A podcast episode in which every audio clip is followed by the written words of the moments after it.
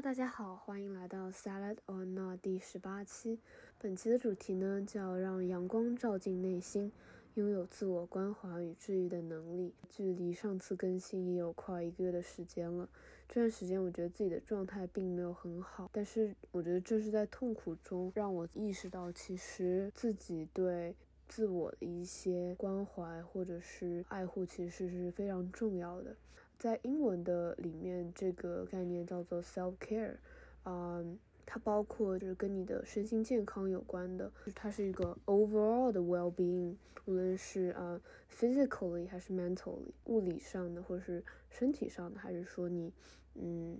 精神情绪上的。那物理上的话，那比如它会包括一些嗯，比如说认真对待你的皮肤，如果它有一些泛红或者痘痘。以及如果身体出现了一些潜在的呃炎症，比如说你可能对呃牛奶不耐受啊之类的，然后你感觉这几天身体比较沉重这种，但是你却愿意花时间和精力去面对它，然后呃想要找到方法去改善这个状态，让自己 feel 嗯 better。然后 mentally 的话，那比如说你会去和那些支持你的、让你开心的人在一起，尝试一些新鲜事物。然后感到快乐，这种呃方式其实都可以提升自己的身心健康。那它可能不会是很剧烈的那种，但是它是你可以日常都可以做的。嗯，最开始的话，我为什么会知道 self care 这概念呢？其实它在中文世界里很少被提及。最开始呢，我是在看一些啊油管上的一些 blogger 啊，或者是那些传递，就是想要 lead a wholesome life，会有一些 self care routine，包括他们会拍一些，比如说啊泡澡啦，或者是说涂啊带带面膜这种让身心放松下来的一个过程，嗯。所以一开始会有一些这种浅薄的印象，就以为是一些很表面的，然后看上去啊很让自己放松的那种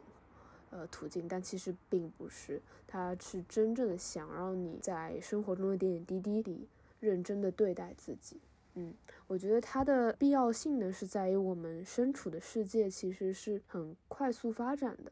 然后它的节奏很快。特别是我们生活在大城市、一线城市里面的人，然后我们的生活其实是以消费为主导的，工作压力呃会比较大，环境、他人、身边的呃竞争者什么的，然后以及个人生活中也可能有蛮多的焦虑，无论是年龄焦虑，他人给你的压力，呃，长辈的催婚的，巴拉巴拉，就我觉得有很多很多的焦虑点在。以及很多时候，我们都是在向外去获取一些信息，在外部世界中投入时间和精力，很少静下心来感受自己内在的一些需求。比如说，我们在工作场合或者是日常社交里，如果我们都是呃 say yes，嗯，去答应别人的需求，那那如果有些天我我们其实不想出门，或者是说呃状态没有很好，其实适度的 say no。或者是说，在压力很大的时候，呃，去哭一下，其实都是让自己去 take a pause，停下来，自我关怀的话，应该更多的静下来，感受自己内内心的一些需求。但是这个点呢，又和自我放纵或者是自私是不太一样的，它是一种有限度的积极的状态。然后其实有很多方法，呃，去进行一些自我关怀，比如说寻找，我觉得很重要的是你要去寻找真正让自己舒适或者放松的一种模式，来回归到自我，进行自我关怀和疗愈。比如呢，第一种就是你让自己。感觉变得更好了，引号的感觉变得更好，就无论是就是之前提到的很呃固有观念的一种 方法，比如说外观上的，你去泡个澡，然后放松一下，然后贴个面膜之类的，让你的身体知道，嗯，你在爱护它，我在花时间去让自己呃感觉更好，I feel love 这种。然后第二种呢，就是做。让自己感到开心的事情，比如说你去抱抱你的呃猫猫狗狗，甚至是买一件喜欢的衣服，或者是啊在小区里、公园里散个步之类的。第三种呢，我觉得是做让自己感到有成长，或者是有成就，亦或是能感受到心流体验的事情。比如说听喜欢的播客，或者是健身，就是做喜欢的运动了。嗯，更有动力的情况下呢，去创造，比如说录播课、画画、剪视频这种。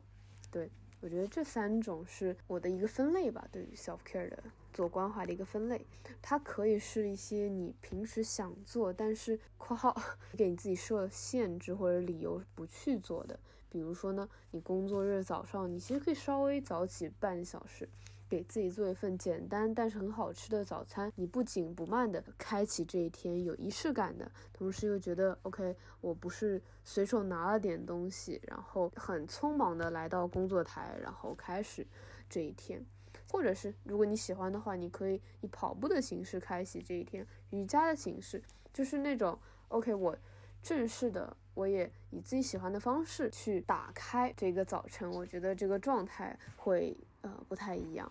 嗯，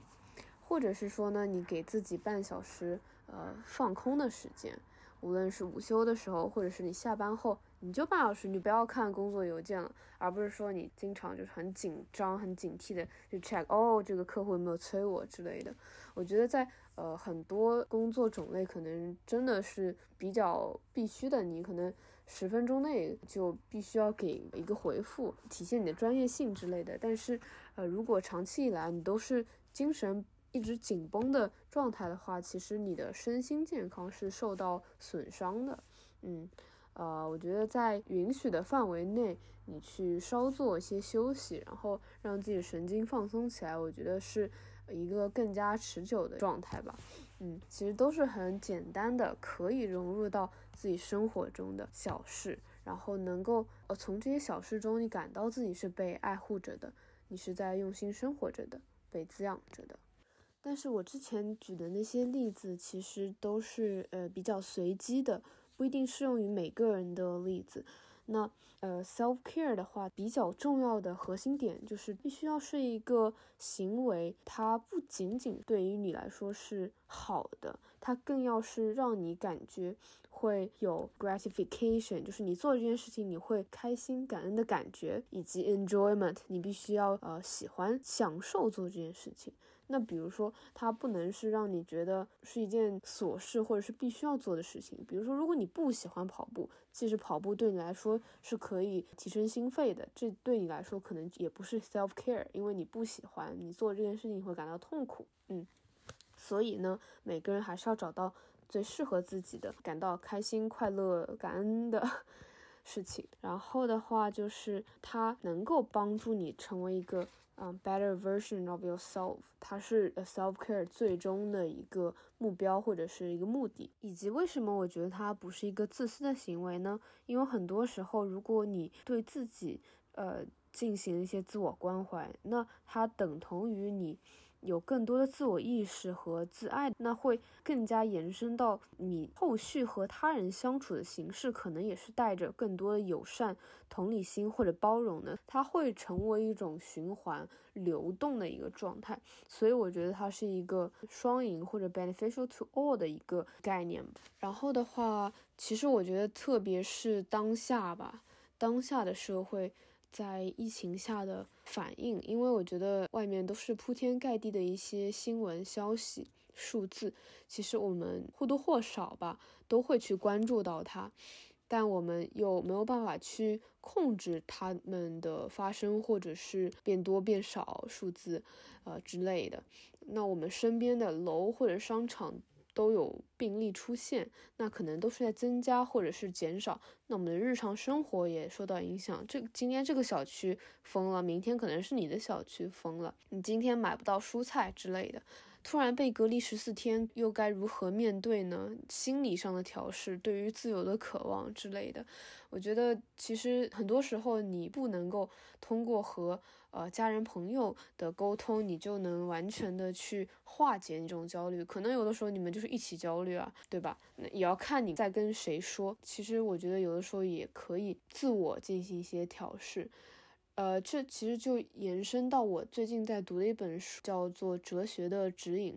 它是一个意大利的作家写的关于斯多格哲学，英文叫 Stoic Philosophy 的一本书啊。那它其实斯多格哲学的核心观点呢，其实就是我们应该认识并区分自己所能掌控的事情和无法掌控的事情。那比如说疫情，其实就是就是我们能控制的，就是我们做好一些自我的防护，戴好口罩，然后不多去人群聚集的地方，然后做好呃卫生，然后打好疫苗，这种就是能够自己做到的事情。但是我们不能。控制的是他人的一些行为或者外部的一些行为，可能疫情也不算是个特别好的一个例子吧。那换一个例子来说的话，那可能是你想要去一场旅行，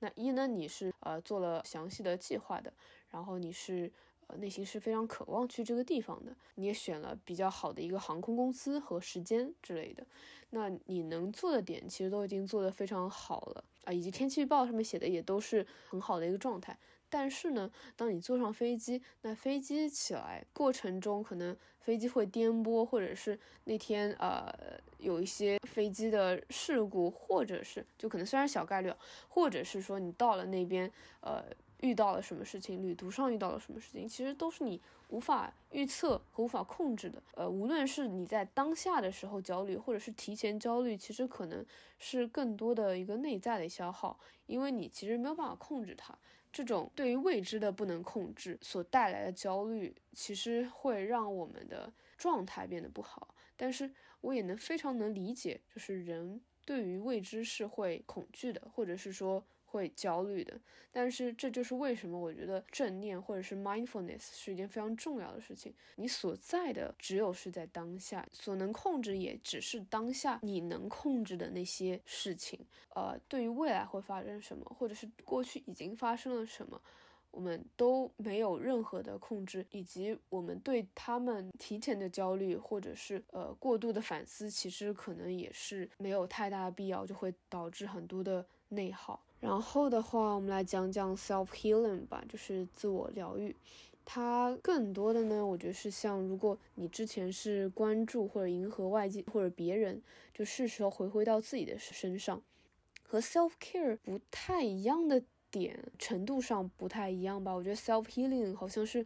更深层次的一些东西。一方面，它这个 healing 就好像是跟呃想要去修复 something broken 或者是呃受伤的。部分吧，而 self care 更像是它给你现在的状态一个提升的一个过程啊。我想讲 self healing 的话，我是觉得。比如说，在亲密关系中，你在和对象的相处中，很多时候你想要去满足对方的需求，那忽略了自己的需求，或者是之前把投入到自己喜欢做的事情，能让自己成长的事的时间，你花在了患得患失的内耗中，你花费在了那些内部的情绪中的这种过程，其实就蛮需要改善的。那更多的时候，我们应该做的呢是。宽容以及包容自己，因为对方的反应其实你没有办法去控制，对方的一些行为你也不能控制。然后永远去相信，其实自己是 like always good enough。呃，这不是一种自满的状态，而是说自我肯定、自我爱护的一个过程。Always telling that you are enough, you deserve all the love, no matter what。我觉得很多时候我们对于自己的肯定都是比较少的。就比如说，我现在问一个问题：当你看着过去的自己，比如说上一年的自己，一个旁观者的角度，你会怎么去评价他呢？嗯，我自己的例子是，有一天早上醒来啊，我就就是坐在床上还没有站起来，我就是觉得自己呢最近在亲密关系中太多关注于对方，就是很容易患得患失啦，在小事上生闷气之类的。那我就是在早晨冥想时刻，我想到了先前的自己，我该怎么评价他呢？然后脑海中就自然而然的出现了一些声音，比如说我想到了。我觉得他很努力，总是积极的向外探索，会自省生活中发生的事情。他不随波逐流，然后也不怎么给自己设限制。嗯，在说着说这些话的时候，我的眼泪也不自觉的流了下来。原来过去的自己虽然那么努力，那么相对独立吧，都没有花时间去夸奖自己，去肯定自己，去看到自己是怎么样的一个存在。我觉得这种呃回顾，然后看到自己的过程呢，就更像你一个是一个旁观者的角色去看自己。呃，虽然我自己呃说的时候都是肯定的话语，但这种并不是一种，就像我刚说的，并不是一个自满或者是骄傲的一个状态，而是觉得我们平时是自我肯定太少了，所以这是一个反而是一个说了让自己感动，同时也让自己意识到，其实我们已经做得很好了。虽然我们的确可以一步步成长，变得更好，但是过去的自己也是值得肯定。值得被爱的。然后，其实除了比如日常的一些冥想，我也会做一些自我肯定的话吧，就不像是这么认真的对于个体的回顾的肯定，而是一种嗯肯定性的话语。对你，你也可以在就是 YouTube 上找就是 self affirmation 这种呃短视频吧，它会有一些话你可以跟着读，比如说 I am，就是非常非常简单的，就是。是 I am 或者是 you are 这种句型的一堆一堆一堆，然后它会很舒缓的音乐带着你去读。呃，不知道待会儿我会不会放一些，如果可以的话，我会放一些。那这样子的话，大家就能呃理解到我在表达什么内容。对，啊，那这一期内容差不多就讲到这里了。虽然有一点点乱，但是我觉得它是我想说的，以及呃。非常真实的一些感受，比如说我说我之前啊状态不太好，或者是说刚哭完这种，我并不是在想跟大家表达自己多么脆弱，或者是说呃过度暴露之类的。我觉得我想要去表达一种真实的状态，无论是对自己还是对于这个播客本身，就我觉得我。传达的都是很真实的内容，当下是怎样的？为什么我哭完了，我还是想要立刻录？因为我觉得这是就是之前想到录这期内容的时候，我觉得我会是一个很平稳的一个状态去录这个，但没想到就突然因为一些事情，我就是呃很难过，嗯，那这就更意识到其实生活中。经常会出现一些让你沮丧、难过、不开心的正面的、负面的，它都是呃并存于我的生活中的。即使当生活给我一些小浪花，我也可以有在啊浪上冲浪的能力吧。就像我永远在生活中能够拥有自我关怀与治愈的能力，我也希望大家可以慢慢培养、发展这种能力吧。这样子能够。在呃 overall 的健康上面得到一个嗯比较好的一个状态，嗯，那这一期内容差不多就这，差不多就到这里了，感谢你的收听，那我们下期再见，拜拜。I am loved.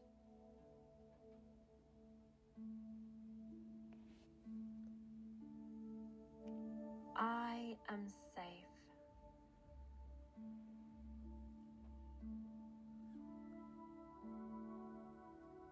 I am right where I'm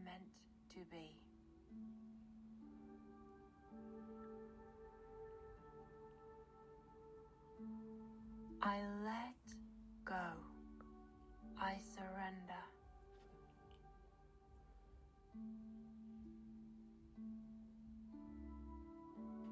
Everything is always working out in my favor.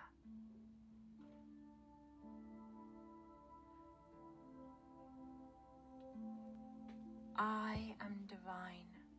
I am